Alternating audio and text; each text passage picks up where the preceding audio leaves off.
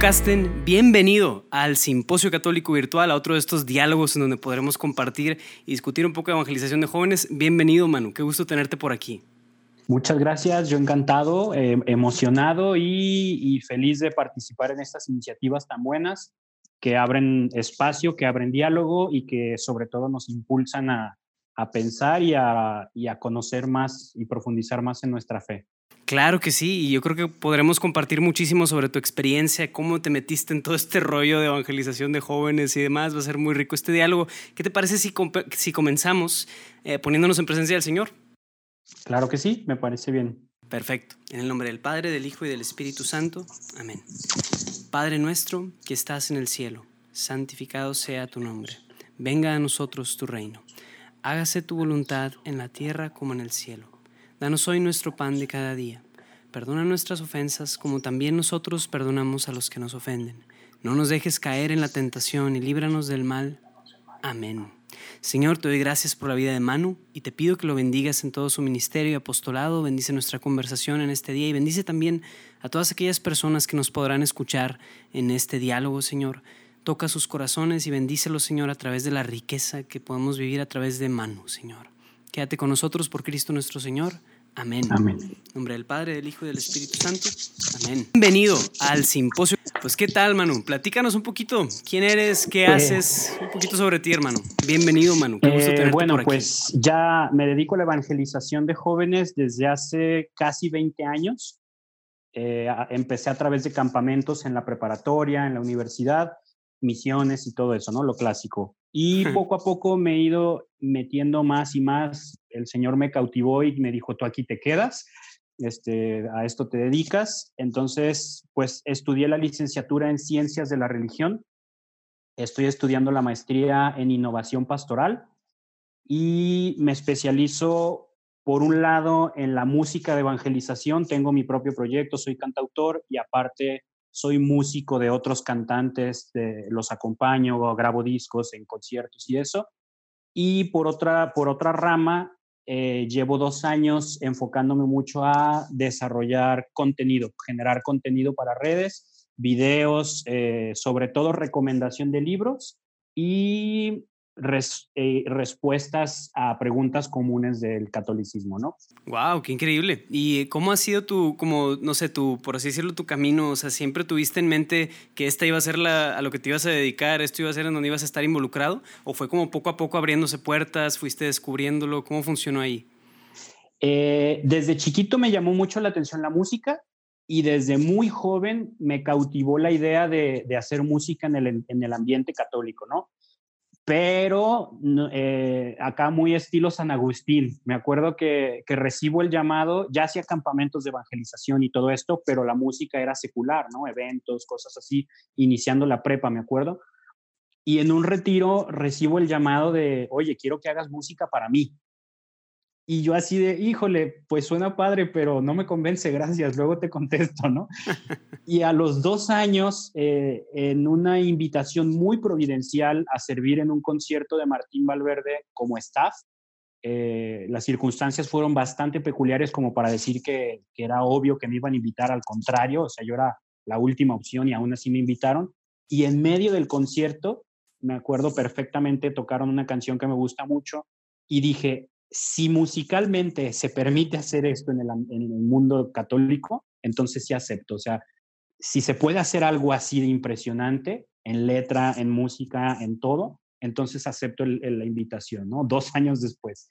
Y a partir de ahí, eso fue a los 18, a partir de ahí no he concebido en mi cabeza dedicar mi tiempo a otra cosa que no sea la evangelización. De hecho, cada vez es menos lo que le dedico, por ejemplo, a la música secular. Todavía toco en algunos proyectos seculares, una compañía de teatro, a veces en cafés, cositas así, pero cada vez es menos. Y mi idea es llegar al punto en el que mi tiempo sea 100% dedicado a la evangelización. Qué maravilla, ¿no, hombre. Y yo creo que ese, camino, o sea, a veces nos rehusamos y demás, pero cuando uno permanece en el Señor, Él mismo te va como empujando, orillando y te insiste, ¿no? Insiste. Qué bien, y yo creo que eso que comentabas, ¿no? O sea, el tema de que mucho de lo que te movió en ese concierto de Martín Valverde tal vez fue lo de la, como la calidad musical, artística, apostólica. Y entonces eso te movió. Y, y ahorita que te escuchaba, ajá, esto de que innovación pastoral y demás, tal vez tiene que ver con eso, ¿no? El buscar tener más calidad en nuestros ministerios, grupos. ¿Qué piensas de eso, eh, Exacto, es, es, yo soy fiel, fiel, fiel partidario de utilizar la creatividad como herramienta primordial en la evangelización, ¿no? Porque a final de cuentas, eh, por ahí he hecho mis conexiones, ¿no? Dios nos hace a imagen y semejanza de Él, Dios es creador, por ahí traemos una, unos tintes de, de creación, ¿no? Aunque nosotros no podemos crear nada realmente, pero somos creativos. Y si renunciamos a la creatividad a la hora de evangelizar, estamos, o sea, es como, como jugar contra el Real Madrid o el Barcelona ellos con los 11 estelares y nosotros 5 y sin portero, ¿no? O sea, si dejas la creatividad afuera, estás renunciando a una de tus mayores herramientas. Y sí, en ese concierto me acuerdo, Martín, yo lo ubicaba como él y su guitarra. Entonces yo decía, es que eso es la música católica, yo no quiero hacer eso, yo era baterista, imagínate, ¿no? O sea, no me imaginaba onda trova. Pero en ese concierto era Martín más 20 músicos en escena de distintos países tocando la canción que tocaron, me acuerdo, era un tango súper bien arreglado, con una letra muy, muy, muy incisiva. Entonces dije, es que esto es mucho atrevimiento, o sea, trae 20 músicos como de 10 países distintos, es un tango arregladísimo y la letra no es Nadie te ama como yo, o sea, que es un himno, era una letra que no es la favorita de nadie, pero dije, qué atrevido, eso quiero hacer, hablar de cosas atrevidas, de lo que nadie más habla quizá, eh, de maneras en las que nadie, más lo presenta, eso fue lo que me cautivó. Qué increíble. Y esto que comentas tú, ¿no? Esta misma capacidad creativa nos viene de Dios y es un regalo que Dios nos ha dado. Hay que aprovecharlo, hay que saberlo usar bien. Exacto. Y tiene que estar, porque en parte es como participar de la vida misma de Dios. Y muchas veces para los que son creativos y buscan crear contenido y demás, hay un reto ahí de, híjole, pues ¿qué hago ahora? ¿no? Pero mientras más estés conectado a Dios, más puede tu creatividad depender de Dios y no de ti y de tus, tu como elocuencia y demás, sino de Dios mismo. Tienes que como que en cierto sentido estar conectado a Dios, ¿no? Exactamente, sí, porque aparte, o sea, si renuncias a la creatividad, como te decía, no es meterte con cinco y sin portero, pero si, aunque tengas creatividad, si, si te desconectas de Dios, pues es entrar tú solo, o sea, eres tú solo contra, contra quién sabe quién, ¿no? O sea, Dios es el que te dirige, Dios es el director técnico de tu, de, de, tu partido, que es la evangelización y tu vida espiritual. O sea, sin Él no la haces, ¿no?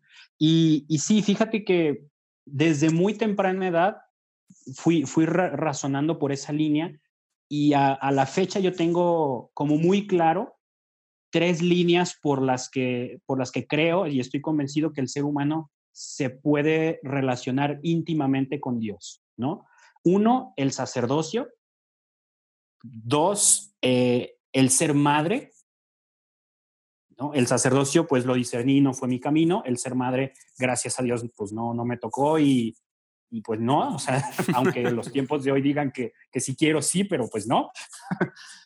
Y el tercero que yo, que yo reconozco es el, el, el, artista, ¿no? Pero no lo reduzco a quien se dedica a hacer arte. El artista yo lo, lo, lo entiendo como todos los que nos pongamos en manos de Dios y le demos rienda suelta a la creatividad, ¿no? Porque el arte es el camino de encontrar la belleza y la belleza absoluta es Dios. Entonces, realmente todos podemos ser artistas si nos ponemos en manos de Dios y le damos rienda suelta a la creatividad. Wow, fíjate que, o sea, qué curioso que mencionas eso, porque los últimos diálogos, los otros diálogos en donde yo he participado, ¿verdad? Los otros expositores que hemos traído, todos han enfatizado en este tema de la belleza. Y hace cuenta que es el común ah, denominador el hablar de la belleza y hablar de cómo la belleza misma es de las cosas que atrae, que fascina y que llama a la persona.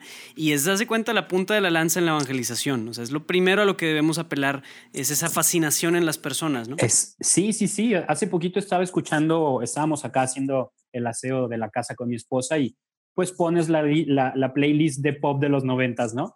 Y dejé de barrer porque me quedé escuchando canción tras canción y todas, o sea, la gran mayoría habla de cómo el hombre anhela el amor de la mujer, la mujer anhela el amor del hombre y le decía a mi esposa, digo, es que todos ellos hablan de algo más y no se dan cuenta, o sea, están anhelando, están, eh, están admirando la belleza de la creación sin entender que viene del creador, ¿no? Y todos están anhelando recibir y ser parte de eso, de, esa belleza, de esa creación, de ese amor, pero no lo entienden o muchos no están enterados o muchos se rehusan, ¿no? Entonces yo decía, mira, voy a hacer una lista de canciones poperas que perfectamente le podrías estar cantando a Dios en vez de a una mujer o a un hombre. Y eso, son muchísimas, son muchísimas, ¿no? ese anhelo está ahí en el corazón, impregnado en todos. y tu esposa no te dijo, oye, ponte a barrer, hombre. Ah, sí, me dijo, sí, está bonito, pero me ayudas. claro, clásico, ¿no, hombre? Y es cierto, o sea, digo, eh, hay una parte como de, de, de, las otras cosas que hemos enfatizado en estos diálogos, es mucho el rescatar la cultura, ¿no? O sea, no tanto caer en esta, por así decirlo, satanización de que todo está mal y hay que salirnos y hacer nuestros propios circulitos donde todo el mundo esté bien, sino más bien encontrar las cosas que sean rescatables en la cultura y tiempos donde vivimos y a través de ese rescate cultural, por así decirlo, tratar de alcanzar algunas almas para Cristo. Y mucho va con esa idea que comentas. O sea, el hombre busca el amor y una de las experiencias más comunes y naturales en el hombre impresa ahí es el amor de pareja, el amor, pues por así decirlo, de hombre y mujer erótico, eh, que busca este, esta misma belleza de Dios, ¿no? en cierta manera. Y la música está plagada de eso. Entonces es una herramienta poderosísima también. Exacto, sí. Y, como dices, no tenerle miedo a, a, utilizar lo que el mundo está usando, ¿no? Es muy diferente caer y mundanizarte tú para, para conectar con la gente a decir, a ver, ¿qué de bueno hay de lo que a ellos les gusta, de lo que a nosotros nos gusta como seres humanos? Y de ahí sacar cosas buenas y llevarlas. La, la, clave yo creo que está en tal cual lo que hizo Dios con nosotros. O sea, Dios no se rebajó para quedarse acá y ya. Dios se hizo hombre para elevarnos a nosotros. Si nosotros hacemos lo mismo, si yo agarro la música secular y en vez de yo rebajarme a hacer música secular y sin sentido para conectar, en vez de eso, elevo la música secular de alguna manera hablando, ¿no? Por ejemplo, tal, canción de Juanes, si te fijas, habla de la belleza, del amor, de la profundidad. Eso enfócalo a un amor de pareja que pase primero por Dios, entonces ya elevas esa letra y le das otro sentido, ¿no? No, no tenerle miedo a eso, porque como dices, a veces caemos en satanizar y en, en, volvernos herméticos, en no, no escuches música secular, no salgas eventos, no veas esto, no hagas esto, no hagas lo otro. Pues entonces, ¿cómo vas a conectar con los de afuera? Claro, claro, claro. Y la verdad, digo, eh, yo, yo tengo la bendición de poder participar del Ministerio de Música GESED y la verdad es que GESED vive en una especie de dinamismo bien interesante. De una parte, hacer música que sea como más hacia la evangelización. Entonces, música que no, te no la llamarías tal vez como ni siquiera música católica, o sea, no es para la hora santa y demás. Pero Gesed, por otro lado, tiene toda otra trayectoria de ser música para las horas santas, ¿no? Y para las misas, etc. Entonces, mucha resistencia de parte de la audiencia, o sea, mucha audiencia que dice, esto no es Gesed, porque esto suena diferente, esto suena moderno, esto suena no sé qué, suena divertido, esto no debe sonar divertido, Es como, creo que si hablamos de evangelización, tenemos que cambiar mucho ese chip, De, quién, de qué somos como iglesia, somos este círculo hermético que hace música, ¿verdad? De, de horas santas y ya, música tranquilita de adoración, o vamos a hacer una iglesia que salga al encuentro, una iglesia en clave de salida, ¿no? Exacto. Fíjate, hace tiempo me tocó estar de encargado del área de música de la pastoral, de la pastoral juvenil aquí en Guadalajara, ¿no? Y justo el padre me dijo, el, padre que me invitó, dice, quiero que te encargues para que, para que les carbes, a ver qué más podemos hacer, que no sea lo mismo, ¿no? Entonces, en esa dinámica reuní un montón de proyectos de música católica de aquí de Guadalajara y, estaba bien chistosa la dinámica porque yo les preguntaba, ¿no? En un, como en un cuestionario, ¿tú a dónde te quieres enfocar? ¿A dónde quieres enfocar tu proyecto? ¿Música de adoración, música de alabanza, música de, de litúrgica, por así decirlo, o música de evangelización? Y no te miento, yo creo que el 90% me contestaba evangelización. Perfecto. Y luego les decía, a ver, compárteme letras y letras de alabanza, letras de adoración, incluso letras litúrgicas. Y, y, luego otra pregunta, ¿en dónde te ves en cinco años? ¿En qué tipo, ante qué tipo de público, qué tipo de evento, no? Y la mayoría, en el cielo abierto. Y digo, órale, está buena la, la, la, la meta. Digo, pero yo te pregunto, ¿cuántos no evangelizados escuchan música de alabanza o van al cielo abierto? Son mínimos. Si tú quieres dedicarte a la evangelización, a, ir a tener esa clave de salida, entonces cambia tus metas, porque nunca te van a invitar al cielo abierto si tú le cantas al no creyente. Exacto. O cambia tu manera de trabajar. Una canción de adoración no puede ser tu carta fuerte si lo que quieres es atraer al que no cree, ¿no? O si no quieres cambiar todo eso, entonces cambia tu, tu, enfoque. No digas que te quieres dedicar a evangelizar. Tú eres músico adorador. Ojo, no digo que no se pueda todo, pero tener bien en claro en qué faceta estás trabajando y en, y en qué momento das un paso hacia dónde, ¿no? Como tú me dices que, que Gesser trae esta faceta, lo tienes muy en claro, al que le cuesta trabajo a lo mejor es al público asimilarla, el cambio, pero tienen muy claro, ahorita estamos para acá, luego vamos para acá, ahorita vamos para allá, y si no tienes claro el caminito que quieres recorrer, pues no vas a llegar a donde quieres llegar. Sí, exactamente. Y al final, o sea, no es como que te divides, sino más bien es, me enfoco, como tú dices, me enfoco en, este tipo de audiencia, en este tipo de público y quiero hablarles a ellos, ¿no? Habrá otros momentos para hablarles a estos otros, o ya tengo todo, esto, todo este otro material que tú puedes disfrutar, pero estoy haciendo algo para ellos. Y ahí hay algo como de, o sea, ¿qué referencias crees tú que pueden ser buenas? Digo, yo sé que muchos de los que nos escuchan aquí son católicos que se dan el tiempo para estar en un simposio católico virtual. Entonces, ¿qué referencias podemos darles? Como decir, oye, este es un excelente eh, ejemplo de música católica evangelizadora, o este es un excelente ejemplo a lo que le pudiéramos, a lo que pudiéramos aspirar. No sé, algo que tú quieras comentar sobre eso, Manu. Mm, pues mira, eh, es difícil, sobre todo porque en Latinoamérica todavía es un poco hermético el concepto.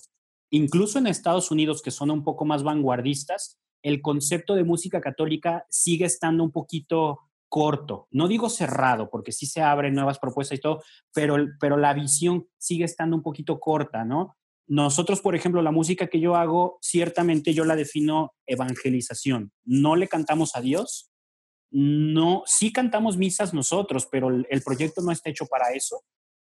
Nosotros hablamos de nuestra experiencia de vivir de la mano de Dios.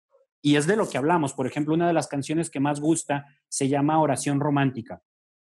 Y es una oración a Dios de reclamo, de decirle, oye, ¿quieres que me espere a conocer a alguien y que mi vida la comparta con alguien que, entienda mi fe? Y, me lo pone súper difícil, o sea, ya estoy cansadísimo, estoy frustradísimo y no me quiero esperar. Y, al, y luego la canción evoluciona y dice, bueno, sí, es frustrante, es cansado, es horrible, pero prefiero confiar en tu juicio que en el mío, así es que me voy a esperar. Y entonces, obviamente, un montón de gente se, conecta, ¿no? Sí, es una canción que le hablo a Dios, es una oración, pero está enfocadísima en una realidad que todo mundo vivimos de esa, esa desesperante soltería por la que uno pasa, ¿no? Pero a lo que voy es, eh, es difícil aquí en, Latinoamérica, pero sí los hay, yo los he encontrado más fuera, la verdad, siendo honesto, una de mis bandas favoritas, por ejemplo, se llama Le que son de, Francia. Órale, wow. Son, ellos hacen reggae, reggae, reggae, reggae, buenísimos. Hace unos años ganaron el premio a, banda reggae revelación de Francia y tú los ves tocando en festivales seculares impresionantes y la gente, yo lo he vivido, les abrimos, les hemos abierto algunos conciertos allá, la gente reacciona impresionante, así eh, en, lugares, en lugares públicos, en, en Montmartre, no sé si has ido a, París, eh, es, un, es un mirador de los más, de los más lugares más turísticos de París. Ahí ponen un escenario, tocan, todo mundo está bailando, disfrutando y nadie sabe, o sea, nadie dice, ah, son católicos, vámonos. No, por la calidad de música que traen, ¿no? Ellos son así mi máximo y además o sea, el cuate, el compositor, creo que tiene 22 años. O sea, dices, este cuate es un genio, ¿no? hay varios. Hay otro español que es de mis favoritos también. Se llama Álvaro Fraile. No sé si lo conoces.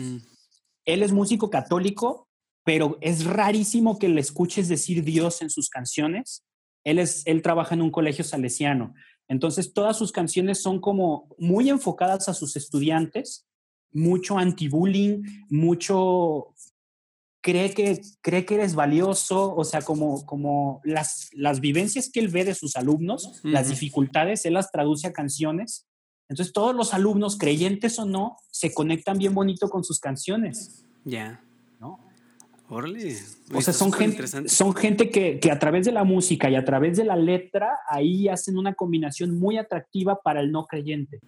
exacto. Y que, y, y, que en vez de que el no creyente diga, ay, qué flojera música católica, dice, aunque sea católica, la, la calidad está bien chida.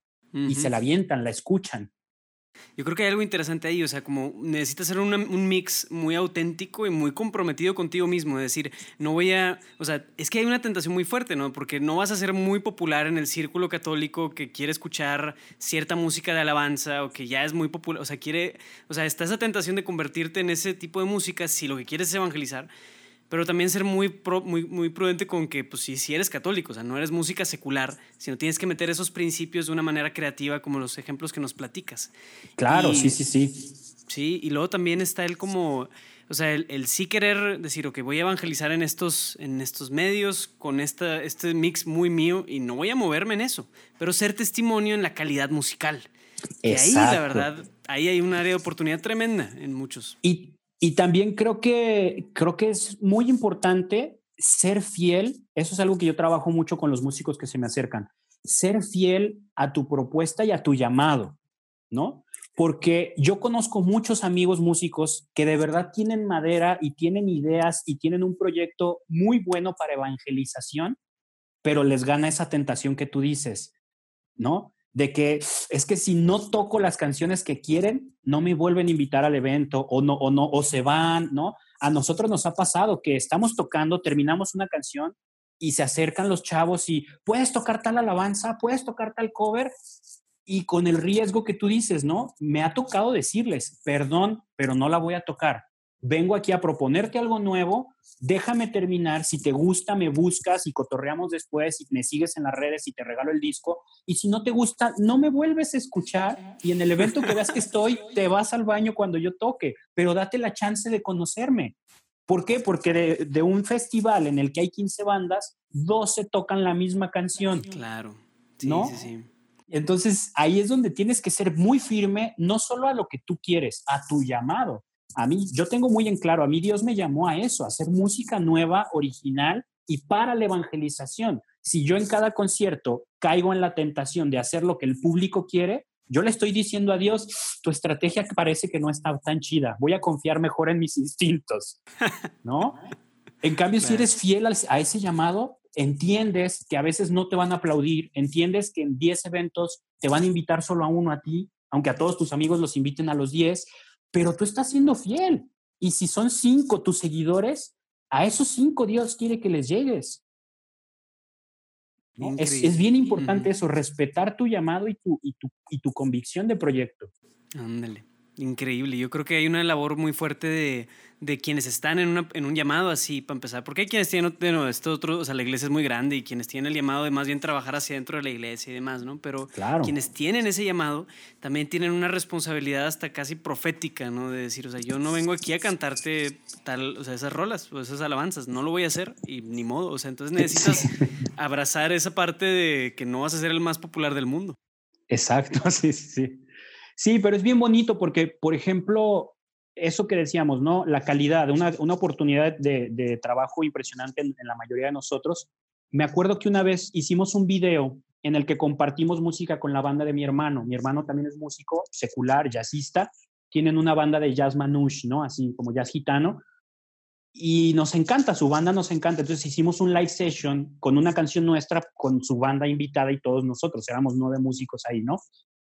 Y la canción yo la escribí justo pensando en, gente como mi hermano y otros que estuvieron en la iglesia, pero que se alejaron. La canción se llama Ustedes y es dedicada a esas personas que se alejaron de la fe. Entonces se me hizo muy simbólico que, que estuviera mi hermano en el video, ¿no?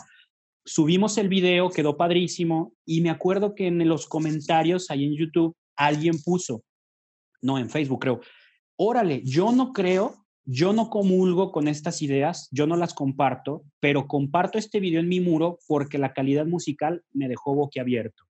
Yo vi ese comentario, obviamente tapé el nombre y todo, lo comparto en mis redes y digo, para mí esto es el mayor logro que he tenido en mi banda hasta hoy. No, no escenarios, no aplausos, no, no ventas de discos, que tampoco los tengo, pues, pero si los tuviera, esto lo vencería. Porque para mí, que un no creyente se dé el tiempo de escuchar mi música y la comparta, es lo, es lo más que yo puedo hacer. Ya la semillita está, ya escuchó, ya el Espíritu Santo hará el resto. Es. ¿No? Y me acuerdo que hubo gente que, que, decía, es que, ¿cómo te puedes alegrar de que un ateo escuche tu música? ¿De qué le sirve? Y yo, o sea, a eso voy, ¿no? O sea, ese es el sentido de mi proyecto, que los ateos la escuchen, que los no creyentes, los alejados la escuchen. ¿Por qué? Porque los quiero traer de regreso. Qué maravilla, man. excelente. Yo creo que podemos sacar mucho de esta conversación. Ya para ir cerrando nomás, como que estas ideas que podemos recoger un poco, los takeaways, como dicen. O sea, es el, el buscar ser fiel a nuestra, nuestro llamado y misión, sea cual sea que donde Dios te haya puesto, ¿no? O sea, ser auténtico y ser fiel a decir, esta es la misión que Dios me mandó y yo quiero responder y corresponder, cueste lo que cueste, aunque cueste impopularidad, aunque cueste eh, como baja respuesta de ciertos círculos, este es mi llamado. Eso por un lado, ¿no? Y la parte también de, en cuanto a música, buscar la calidad musical. Yo creo que si hay músicos que nos están escuchando pueden sentir ahí, no la pedradita, sino la exhortación, ¿verdad? El llamado, sí. El, llamado, exacto. a ser más excelentes en la calidad musical. Manu, ¿quisieras comentar algo ya para ir cerrando este, este diálogo? Sí, en general nos enfocamos a hablar mucho de la música, pero va para todos. Va, ahorita está en auge esto de las redes sociales, contenido, videos, posts, Instagram, YouTube, todo. Yo los invito eh, esta frase a mí me marcó la vida. El hermano Roger de la comunidad de TC, eh, él decía, la facilidad no lleva a la creatividad.